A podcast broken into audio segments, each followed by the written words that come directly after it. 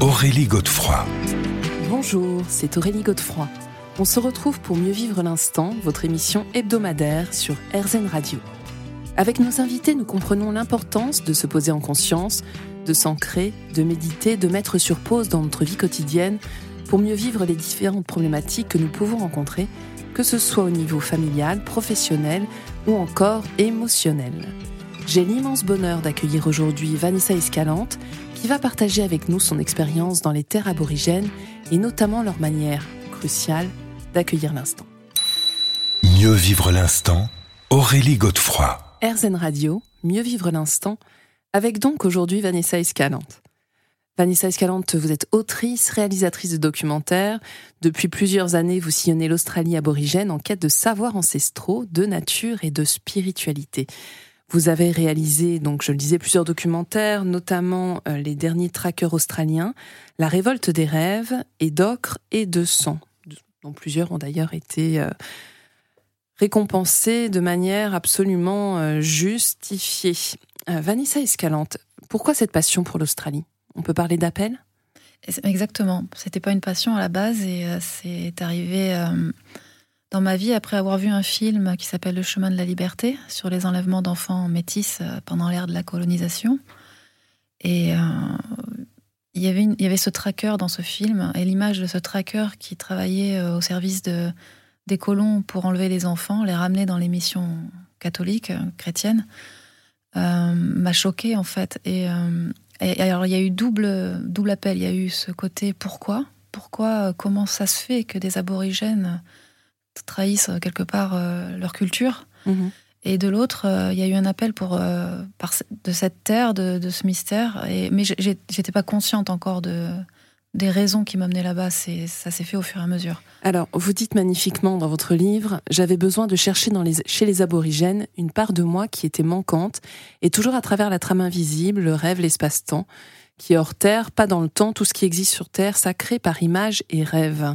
Donc en fait, on se rend compte que c'est vraiment quelque chose pour vous qui va au-delà justement de cet intérêt euh, pour, euh, enfin, on va dire les trackers d'enfants, hein, euh, mhm. c'est la triste thématique de ce documentaire, mais il y a aussi une dimension très spirituelle.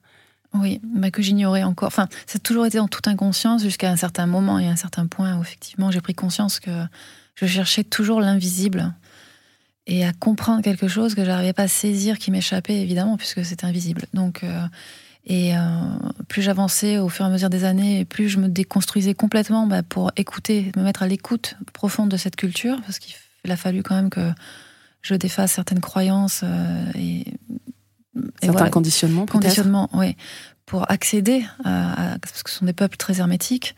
Et euh, à un moment donné, quand je suis allée au cœur de moi-même, finalement, j'ai compris que c'est ça que je cherchais. Hmm. Et d'ailleurs, ce qui est intéressant, c'est que cette quête, elle date de l'enfance. Racontez-nous.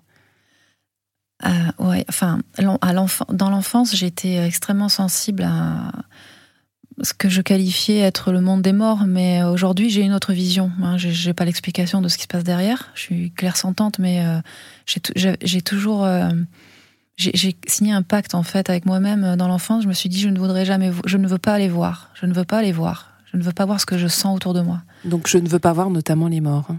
Voilà, c'est ça, parce que je sentais des énergies assez lourdes. Donc euh, ça aurait été plus élevé ou plus, plus joyeux, peut-être que j'aurais envie de voir, mais là, c'est vrai qu'à l'époque, euh, j'ai enfin, vraiment grandi dans. j'ai fait des angoisses nocturnes quoi, pendant des années. Hein.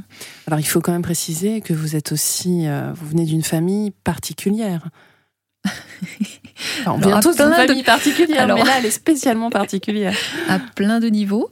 Euh, oui, enfin, c'est vrai qu'on a beaucoup été marqué par, par, la mort hein, dans notre famille. A beaucoup de disparitions du côté maternel.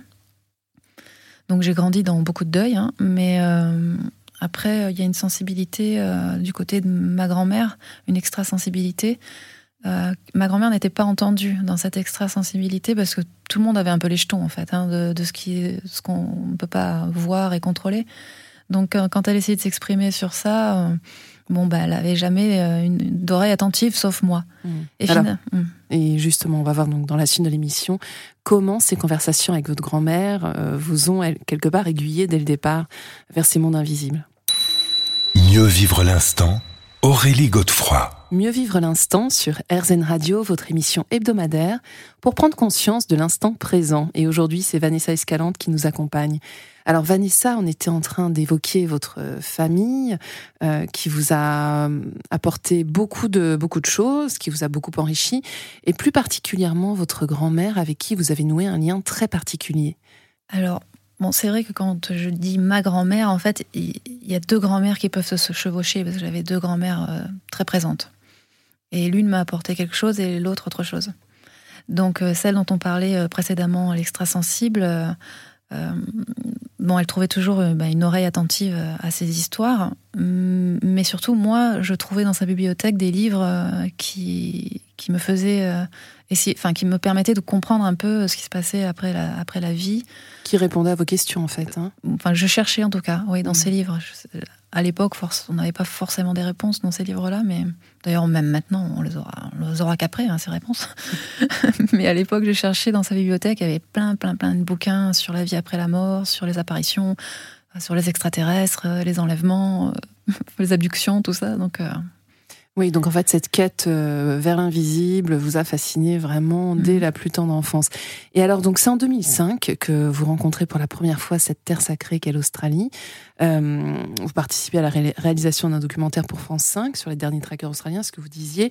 Euh, quelle impression, quel ressenti vous avez, vous avez gardé à ce moment-là? Alors j'ai toujours deux ressentis en, paradoxe, en opposition.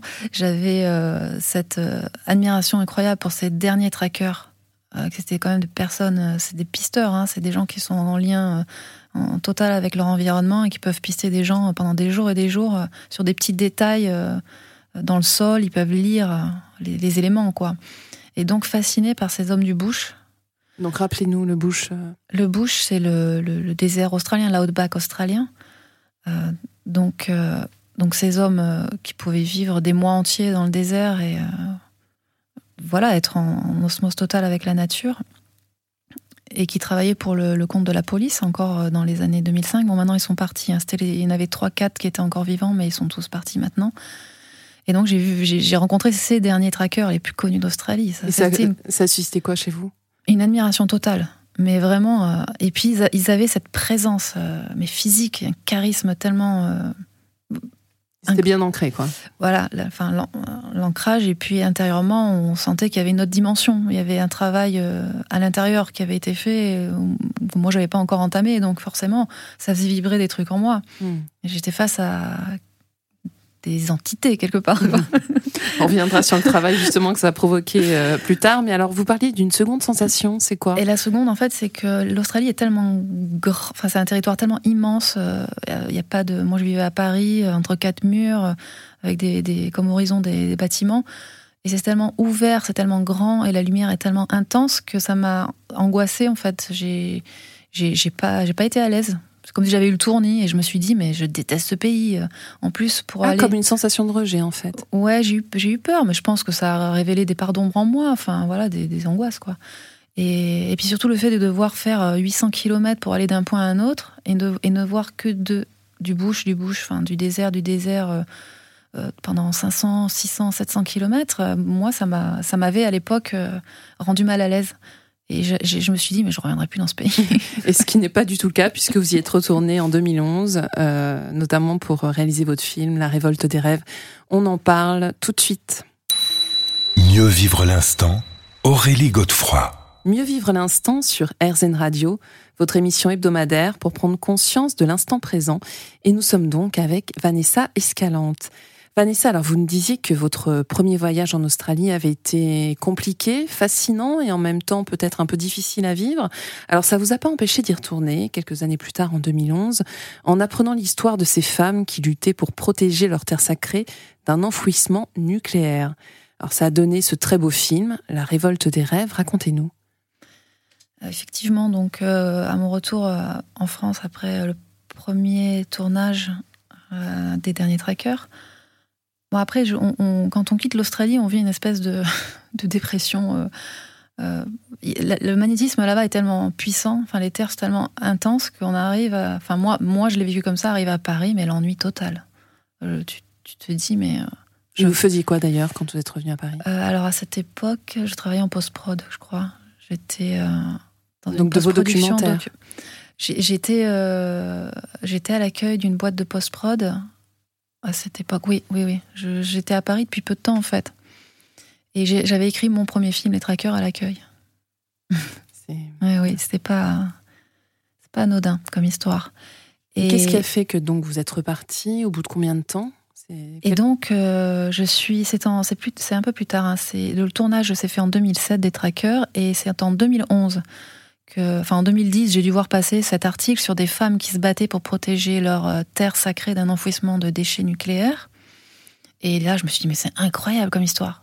Et, et bing, encore un appel. Je me suis dit non mais là c'était, il faut que j'y retourne. Je ne sais pas pourquoi, mais il faut que j'y retourne. Et je parlais pas anglais en plus. Alors vraiment le challenge, toujours, euh, voilà. C'était, il y avait même pas de calcul. C'était. Ah, c'est viscéral. C'était viscéral, voilà. Donc que, que, je parle anglais ou non, je m'en fous. Il faut que j'y aille. Et donc bon, bah, je trouve toujours un moyen. Hein. Donc j'ai, je suis partie avec une amie euh, qui parlait couramment anglais et qui était métisse en plus euh, de la Martinique. Donc je savais que ça allait comment dire, rassurer euh, les femmes du désert parce qu'on n'arrive pas comme ça, euh, française, euh, avec sa caméra. Et je, sais très bien que les, portes n'allaient pas s'ouvrir. voilà. Comment vous avez procédé d'ailleurs? J'ai une association qui travaillait avec ces femmes pour monter un procès avec les clans aborigènes qui protégeaient la terre. C'est une petite association, une petite structure, et c'était le seul contact, la seule porte pour rencontrer ces femmes. Et donc je, je l'ai contactée tremblante euh, parce que je parlais pas du tout anglais. Alors, mon Dieu, avec mon accent français à l'époque, c'était terrible. Et, donc, même un coup de téléphone me faisait trembler, quoi. J'avais peur euh, de, bah, d'avoir une fin de non-recevoir ou voilà, quoi. Qu'on comprenne pas. Lancé, finalement. Bon, finalement, elle m'a ouvert les portes. Je suis partie avec ma copine et on, a fait le voyage. Voilà, j'en ai jusqu'à Sydney, Sydney, Alice Springs, Alice Springs, 500 km jusqu'au milieu de, l'Australie pour rencontrer ces femmes. Mm-hmm. Et du coup, euh, elles vous, ont appris, elles vous ont appris quoi, ces femmes? Au-delà de, leur combat hein, euh, contre le nucléaire, j'imagine qu'il y a une force intérieure, quelque chose qui doit être absolument incroyable. Ouais.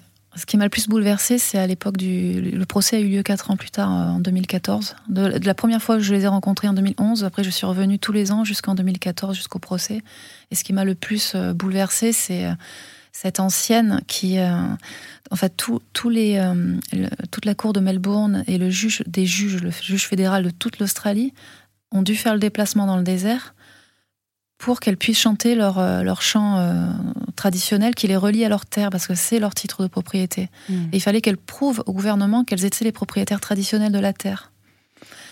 Et le gouvernement avait dit qu'il y avait un seul clan. Ils avaient décidé qu'il y avait un seul clan propriétaire, à qui ils achèteraient la terre, alors qu'ils étaient en réalité cinq ou six clans euh, voilà, qui avaient une histoire traditionnelle et ancestrale sur ces terres-là. Mhm. Et donc, euh, ce qui m'a bouleversée, c'était cette ancienne de 90 ans qui, euh, face aux juges des juges de l'Australie et à tous ces, tous ces avocats en costume, cravate, qui chantent un chant dont, la langue n'existe même plus, quoi, est tellement ancienne.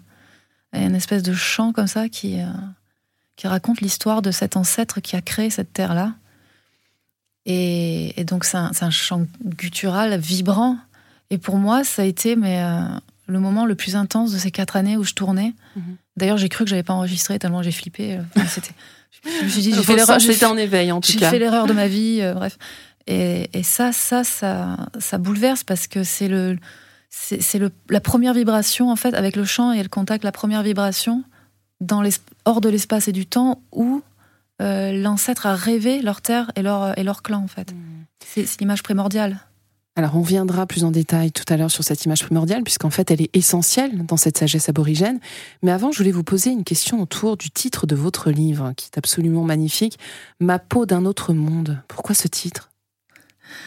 Il y a plusieurs raisons. Déjà, ma peau, c'était une évidence. Il fallait mettre ma peau parce que je, suis arrivée sur la terre des deux serpents et j'ai laissé, euh, je sais pas combien de peau là-bas, tellement j'ai changé, tellement ça m'a transformée intérieurement. Parce que ces, femmes, elles, justement, elles te montrent par l'exemple, elles te donnent pas des enseignements. C'est qu'elles sont tellement dans leur vérité que toi, tu ne peux que te transformer euh, à leur contact. Donc, il y a une histoire de mue et il y a aussi une histoire de la rencontre avec l'autre culture et qu'il faut complètement euh, se déconditionner pour euh, rencontrer l'autre réellement, sincèrement, avec son cœur, quoi. Et que j'étais plus là juste pour filmer, enregistrer mes voix comme je le faisais avant et, et obtenir euh, ben voilà ce qu'il fallait pour finir mon film. Là, j'étais vraiment à l'écoute et puis le film passait après en fait. Alors, on verra dans la suite qui vous a conseillé ce nom, puisqu'en fait, elle a joué un rôle très très important dans votre histoire et dans votre vie. Mieux vivre l'instant, Aurélie Godefroy. Mieux vivre l'instant sur RZN Radio, votre émission hebdomadaire pour prendre conscience de l'instant présent. Et aujourd'hui, c'est la documentariste et autrice de Ma peau d'un autre monde qui nous accompagne, Vanessa Escalante. Alors, vous nous avez parlé de la double signification de ce titre, mais moi maintenant, j'aimerais que vous nous parliez de la personne qui vous a conseillé de prendre ce nom. Et pourquoi ça a été important pour vous dans différentes dimensions, en fait?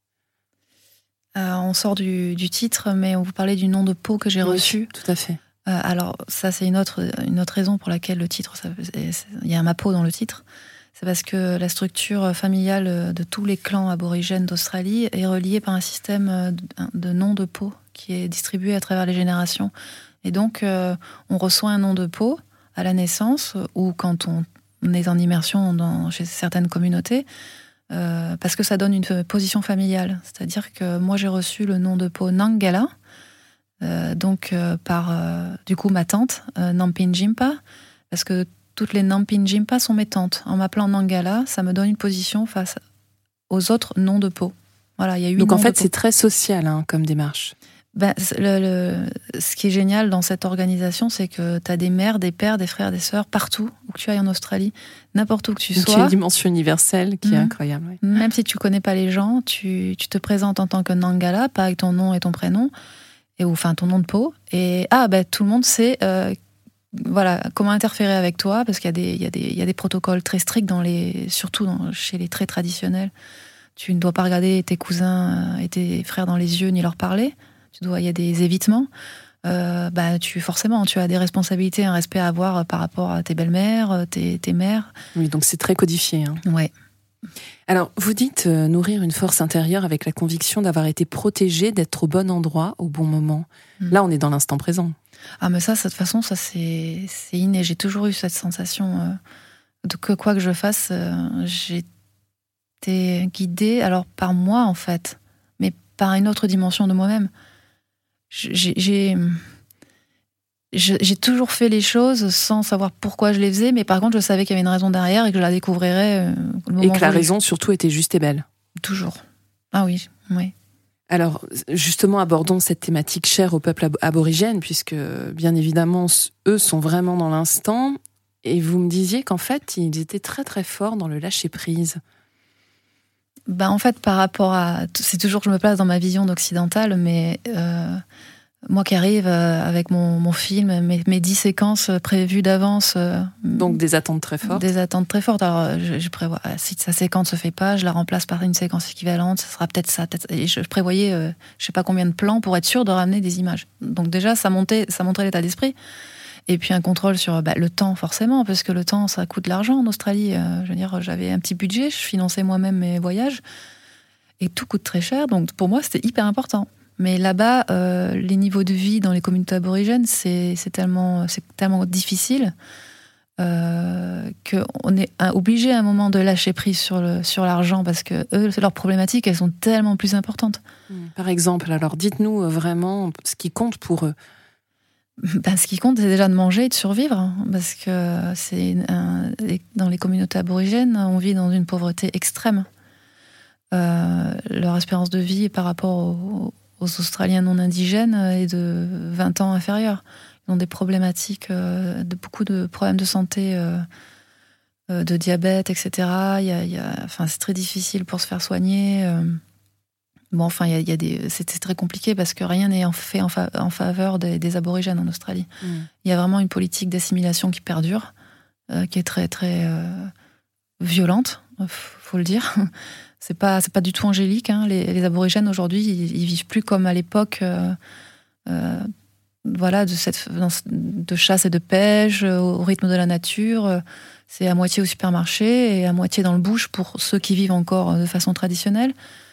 Euh, leurs euh, rites sacrés, leurs cérémonies euh, ne peuvent plus se faire comme avant parce que les, les, les compagnies minières détruisent les sites sacrés et qu'il il y a toujours des histoires d'argent maintenant avec les compagnies minières qui possèdent aussi les, les, chaînes de, de grande surface. Donc, en fait, tout, tout est contrôlé, quoi. Hmm.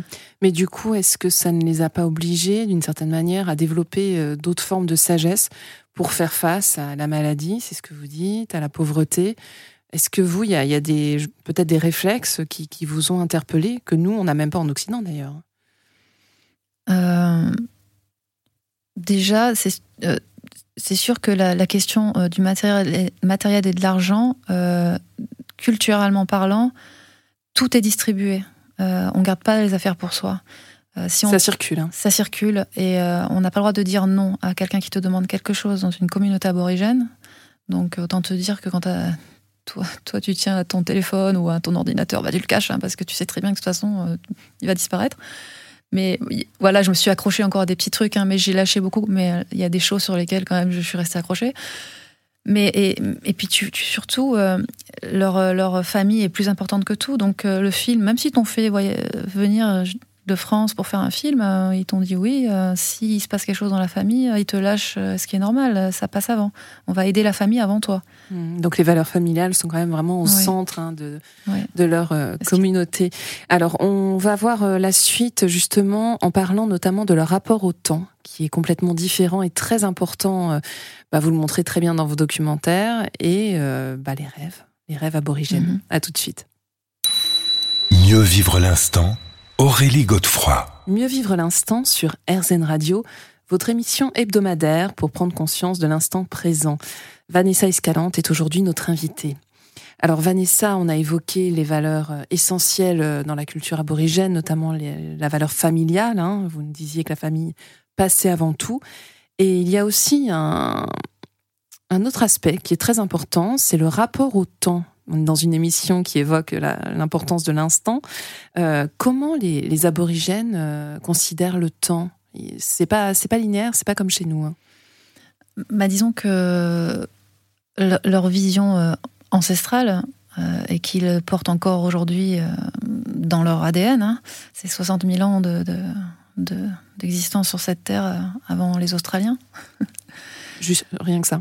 60 000 ans prouvés, hein, c'est peut-être encore au-delà, mais bon. Euh, archéologiquement, on est remonté jusqu'à 60 000 ans. Euh, ben, en fait, euh, leur vision, c'est que tout, le passé, le présent, le futur, tout se passe en même temps. Il n'y a pas vraiment de, voilà, il y a pas de. Donc c'est une vision circulaire. C'est dans le sens où tout se revient de façon cyclique. Donc tout se représente. Les, ce qui s'est passé avant va se, se, représenter à nouveau. Donc il y a une possibilité de guérison énorme quand on a conscience de comment fonctionne cette loi. C'est-à-dire qu'à partir du moment présent, donc certains guérisseurs le font, euh, on peut accéder euh, à, entre guillemets une forme d'hologramme du passé, euh, transformé, transformé par l'intention, voilà, de demander à l'esprit qui voit au-delà de tout, à travers toutes les dimensions de l'espace et du temps, et demander quel est le problème qui se répète en permanence dans cette vie-là, pour, l'annuler, pour euh, l'annuler, pour le transcender. le transcender, oui. Mm. Oui, parce qu'en fait, alors ce que vous dites dans votre livre, hein, c'est que pour les aborigènes, l'espace et le temps n'ont pas d'importance, car le passé, le présent et le futur se déroulent en même temps, effectivement. Ils ont la conscience que dans le moment présent, on peut repartir à l'origine de quelque chose, donc ça c'est quand même essentiel. Mm. On peut par exemple souffrir d'un trauma et le résoudre dans le futur. Mm. Donc euh, là, effectivement, c'est quand même, ça ouvre une voie de guérison qui est, qui est assez incroyable. Euh, oui, il y, a, il y, a, quelques aborigènes qui pratiquent euh, ce que moi j'appelle la médecine du temps du rêve, mais c'est pas vraiment. Euh, ils l'appellent pas comme ça. Hein. je sais même pas s'ils l'appellent en réalité. un aborigène que je connais, des, descendant des générations volées, a créé son, enfin une, son protocole, de, protocole de, guérison. à partir de, de ce savoir qui est un savoir universel en fait comment utiliser autour de nous l'énergie de vie, l'énergie cinétique, il l'appelle, c'est le prana, quoi. Et, donc, euh, grâce à cette énergie de vie, remonter les boucles du temps, s'adresser à l'esprit, à l'origine du, l'origine du trauma, là où il a été créé, et le dissoudre, parce que et le trauma peut être à travers plein de dimensions du temps, donc euh, aller à son point de, naissance et le, et le transformer. Et donc, euh, cette personne a travaillé énormément sur les, les, criminels en prison qui ont des, schémas répétitifs de violence, euh, parce qu'ils ils sont possédés par des mémoires des fois qui ont mille ans en arrière. Ils sont même pas, ils ont c'est même pas eux qui ont créé cette, violence-là en eux, mais elle, se rejoue à travers la génération. Donc, ils travaillent avec beaucoup de, personnes comme ça qui ont, mmh. sur des schémas, très forts et aussi sur la terre. Donc, c'est-à-dire qu'il y, a des, y a des mémoires euh, imprégnées dans, des endroits, des sites où il y a eu des, ben, des crimes. Hein. En Australie, il y a eu des génocides, des massacres. Euh, donc, euh, il, va, il va aussi nettoyer les esprits qui sont enfermés dans la terre à travers ces boucles du temps. Hmm. Alors, il y a un autre aspect qui est aussi essentiel, c'est le rêve. Vous avez commencé à l'évoquer tout à l'heure. Pourquoi le rêve dans les traditions aborigènes est vraiment primordial? En fait, le rêve, c'est euh, c'est les premières, c'est les images primordiales que les les ancêtres à l'origine du monde, donc on parle de, de de grands architectes de l'univers. Hein, des, on ne sait pas quelle forme ils ont, mais en tout cas des, puissances euh, cosmiques qui ont eu des rêves, des images rêvées, et le, et le monde s'est matérialisé. Donc tout ce qui est matérialisé sur Terre, tout ce qui est autour de nous, est issu d'un de, d'un rêve dans l'espace-temps de ses ancêtres. Est-ce qu'on peut parler d'archétype hmm, Je ne sais pas. Moi, je ne dirais pas archétype. Bon, on va voir comment on peut qualifier ces rêves alors euh, dans, euh, dans la prochaine partie. À tout de suite. Mieux vivre l'instant, Aurélie Godefroy. Mieux vivre l'instant sur RZN Radio, votre émission hebdomadaire, pour prendre conscience de l'instant présent. Vanessa Escalante est aujourd'hui notre invitée et justement cet instant présent est vraiment essentiel dans ce dont elle nous parle puisqu'on est sur euh, des sujets euh, vraiment euh, très très passionnants, la spiritualité aborigène. Et on était en train d'évoquer euh, à l'instant justement ces images primordiales qu'on peut peut-être plutôt traduire en termes de vibration. C'est ça, Vanessa? Disons que c'est voilà, on, parlait d'archétypes avant, mais qui ramènent à des images collectives de l'inconscient collectif, alors que le rêve aborigène, c'est les premières images qui ont préexisté au monde. C'est-à-dire que des images sont apparues. Euh, ils appellent ça des rêves, les rêves des ancêtres. Les, rêves, les ancêtres ont rêvé ou visualisé le monde et il, est apparu dans la matière. Et c'est vrai que certaines traditions parlent de, premiers sons primordiaux.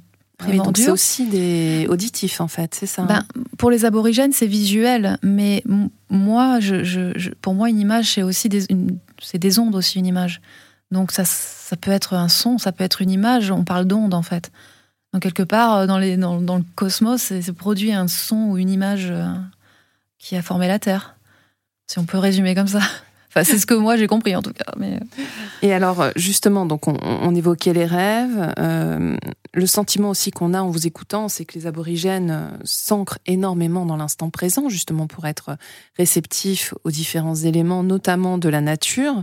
Est-ce qu'ils ont des, des, rituels particuliers, des chants, des danses, ou voire des prises de plantes? Qu'est-ce que vous avez observé vous là-bas? C'est sûr que la base de leur cérémonie, c'est le chant et la danse qui remettent. Enfin, ils sont tout le temps dans le mouvement de la vie. Ils remettent toujours l'énergie euh, de la vie en mouvement. Et euh, quand ils chantent, ils rappellent l'histoire des ancêtres euh, qui ont traversé, qui ont créé, qui ont rêvé le monde. Donc en fait, c'est des chants qui les ramènent toujours à l'origine de, leur terre, tout le temps. C'est comme s'ils contactaient avec leur chant la graine la graine de leurs origines dans l'espace-temps. Mm. Voilà. Et donc, par le mouvement euh, du corps, euh, ces, ces, danses répétitives, ils ramènent cette énergie cinétique dans la Terre. C'est comme s'ils ramenaient l'énergie du ciel à la Terre et, de la Terre au ciel. Et en fait, par ce mouvement continu, ben, ils Alors c'est intéressant ce que vous dites parce que c'est vrai qu'il y a ce mouvement continu qui semble quand même très fluide, mais en même temps toujours dans l'instant, donc en conscience. Euh, alors en conscience, je ne peux pas parler pour eux, savoir s'ils sont en conscience, parce qu'ils ils pratiquent ça, c'est dans leur ADN depuis tellement longtemps, c'est transmis depuis des millions d'années, des milliers d'années. Euh, donc c'est ça fait partie d'eux, quoi. Mmh. Ils sont imprégnés par ça, le chant et la danse c'est comme faire c'est les gens qui sont très euh, pratiquants et qui prient tous les soirs si, mmh. si... à chacun ça oui effectivement ça, ça fait la forme de recueillement donc c'est une façon de, de, de remercier d'honorer euh, les ancêtres qui ont créé leur terre et leur et leur euh, et leur humanité leur clan et, et, tout ce qu'il y a autour hein, les, les, éléments les, les, arbres les animaux les rochers enfin tout ce qui fait qui constitue leur leur région leur région de naissance et de le chanter et de le danser ramène tout ça à la vie. Mmh. Donc on entend beaucoup de gratitude hein, dans ce que vous dites, de leur part en tout cas, vis-à-vis de leur lignée mmh. précédente. Et vous dites d'ailleurs aussi dans votre, dans votre livre, hein, il y a une force et une magie extérieure qui vient vous attraper et vous place devant vous un million de, de possibilités. Le plus grand enseignement est d'être là à l'instant T avec la personne, à l'écouter. Il n'existe rien de plus puissant pour mettre en mouvement l'environnement. Donc c'est ça, c'est effectivement euh, la présence aussi à l'autre. Eh ben c'est qu'on apprend, c'est la base aussi de, leur culture, c'est l'écoute des anciens. On écoute. Et souvent, euh, les blancs euh, qui, arrivent dans les communautés, souvent on fait, on entend souvent ça, écoute, listen, you listen. Parce que c'est vraiment un enseignement très puissant chez eux, ça. Et on apprend la vie en écoutant, mais pas qu'avec ses oreilles, en, en écoutant, et par aussi le troisième œil, l'environnement, ce qui se passe.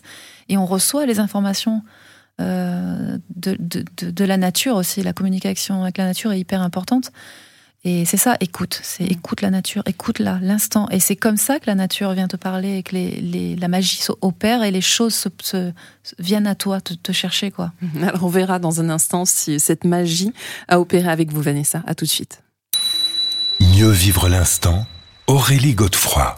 Mieux vivre l'instant sur RZN Radio, votre émission hebdomadaire pour prendre conscience de l'instant présent. Et nous sommes aujourd'hui avec Vanessa Escalante. Alors Vanessa Escalante, vous nous avez raconté avec passion votre rencontre avec les peuples aborigènes, mais il faut dire aussi que ça s'est pas fait sans difficulté pour vous en fait. Hein. Il y a eu une véritable transformation euh, psychologique et peut-être physique d'ailleurs. Alors psychologique euh, et émotionnel, ça c'est sûr. Physiquement, euh, certainement. Je me rappelle plus comment j'étais avant. En tout cas, oui, bah, c'est effectivement hein, quand on va à la rencontre d'une culture déjà à l'opposé total de notre manière de penser, euh, forcément, ça fait bouger. Euh, on est obligé d'être dans. C'est nous qui allons les chercher, donc euh, on est obligé d'un moment donné de, se mettre en déséquilibre hein, pour être dans l'inconfort pour avancer. Quoi. concrètement, ça veut dire quoi? Ça veut dire que moi, j'avais toujours mes problématiques de temps. Si j'avais pas le temps, je vais pas avoir le temps de finir, je vais pas avoir le temps de finir. Et puis, et puis aussi très limité financièrement. Et comme ça faisait partie de ma vie audiovisuelle de parler de temps et d'argent, je ramenais ça là-bas. Et j'étais dans le bon endroit justement pour à un moment donné lâcher sur ça. Donc, à un moment donné, oui, au fur et à mesure de perdre, euh, de perdre de l'argent, mais des fois juste comme ça, le perdre vraiment euh, dans la rue ou juste l'argent disparaît. Ou... Et puis, il y, a aussi euh, le fait que là-bas, tout coûte extrêmement cher, euh, les déplacements, et puis tu, tu, c'est des gens qui ont faim. Euh, tu vas dans des communautés où les gens ont faim, donc tu nourris aussi les gens, c'est normal. Euh, et c'est vrai que donc c'est une appréhension de l'autre qui est complètement différente de ce que nous on pratique en Occident. Bah surtout que là, euh, tu, apprends au fur et à mesure que dans ces familles-là, euh, on peut pas, on n'a pas le droit de dire non. C'est déjà un code de base. Tu ne, tu dois de soutenir l'autre. C'est la culture de la réciprocité et, et c'est pas la culture du s'il vous plaît. C'est tu me donnes. Et c'est comme ça. Tu dois donner à ta grand-mère. on imagine que pour la jeune occidentale que vous êtes, qui débarquait là-bas sans connaître forcément ses codes, euh, ça doit être très déstabilisant au départ. Comment est-ce que vous avez géré ça, ça? Est-ce que quelqu'un vous a accompagné, vous a montré, vous a expliqué? Bon, d'abord, j'ai pas compris effectivement tout de suite euh, ce qui se tramait. On, m'expliquait pas les choses. Hein. C'est pas des gens qui s'expriment beaucoup. Les aborigènes, ils sont plutôt euh, enfin, silencieux, quoi. Donc, on te donne ce qu'il faut au moment où tu, au moment où tu es à l'écoute. C'est tout le temps comme ça. C'est là, c'est comme ça que l'apprentissage se fait chez eux. Donc, forcément, c'est comme ça qu'il s'est fait chez moi. Mais j'ai eu une histoire euh, d'amour avec un descendant des générations volées. Euh, maintenant, à Génération Volée, il était Génération Volée, il s'est fait enlever à sa mère à la naissance en 67. Et, donc, euh, grâce à lui, Darren, j'ai tout appris en fait. Parce que lui, il m'a expliqué les codes qui m'échappaient. Ce que les, communautés traditionnelles ne pouvaient m'expliquer. Lui, puisqu'il avait été enlevé à ses origines pour grandir dans une famille anglo-saxonne, lui, il a pu faire la transmission. Et donc, il y a eu un avant et un après pour vous? Ça a été. Euh... À Darren, il y a eu un avant, un après, c'est clair. enfin, je veux dire, dans la façon dont il vous a expliqué justement ces codes, vous avez appréhendé les choses différemment, j'imagine ben, On a grandi ensemble. On, a, tous les deux, on avait des peurs culturelles euh, d'incompréhension. Lui, en tant qu'aborigène, se sentait dépossédé par la blanche qui venait. Il pensait que je l'utilisais pour mon film et qu'une fois que j'aurais fini mon film, le film n'existerait plus. le, truc typique, mais ce qui est normal de penser comme ça, c'est logique. Et moi, je me sentais toujours euh, pillée au niveau financier. c'est bien résumé. Alors, il y avait des guerres. mais c'est, non, mais c'est vrai, mais c'est, comme ça qu'on avance. Mais c'est exactement ça. Donc, moi, j'avais l'impression de me faire toujours voler mon argent par, par Darren, alors que c'était juste culturel. Et j'ai mis beaucoup de temps à comprendre que c'était culturel. Donc en fait, l'idée, c'est vraiment de se déconditionner, c'est ce que vous dites dans votre livre. Le monde aborigène montre par l'exemple, avec 60 000 ans d'histoire, effectivement, et d'enracinement à leur héritage, leur terre. Ils savent d'où ils viennent. En Occident, nous avons perdu nos connexions ancestrales. Lorsque l'on est face à ces peuples, on a nos croyances mentales, des conditionnements liés à l'éducation, à la religion, qui se fissurent et tout craque. Ils sont tellement à l'opposé, m'avez-vous confié. Alors ça s'est fissuré de manière violente pour vous ou pas? Oui, et violent, mais en plus sur la longueur. Donc c'était pas violent d'un coup, ça a duré longtemps. Disons que je prenais tout euh, personnellement, je comprenais pas les codes. Euh, ça a mis du temps avant que je. enfin, je. je bah, il y a un moment où. Voilà, il y a un moment où j'étais tellement toujours dans la souffrance que bam, je suis passée de l'autre côté et j'ai compris. Et ça y est en fait. On se retrouve la semaine prochaine à la même heure et bien sûr sur RZN. Je vous rappelle, que vous pourrez écouter cette émission sur rzen.fr. Je vous souhaite une très très belle journée.